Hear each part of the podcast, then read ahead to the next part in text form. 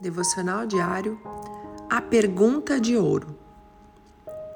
Então, uma viúva pobre chegou-se e colocou duas pequeninas moedas de cobre de muito pouco valor.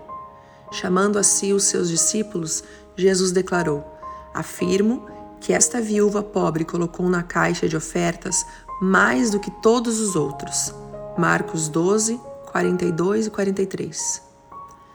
O Deus Todo-Poderoso criou o céu e a terra e tudo o que neles há, e que sustenta todas as coisas pelo poder da Sua palavra, não está interessado em nada do que possuímos.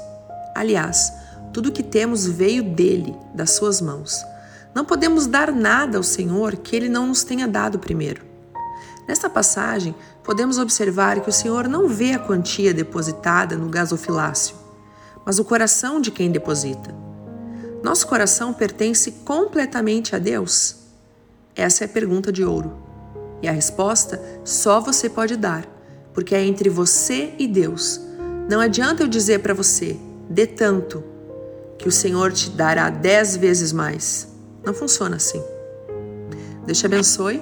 Pastora Ana Fruit Labs.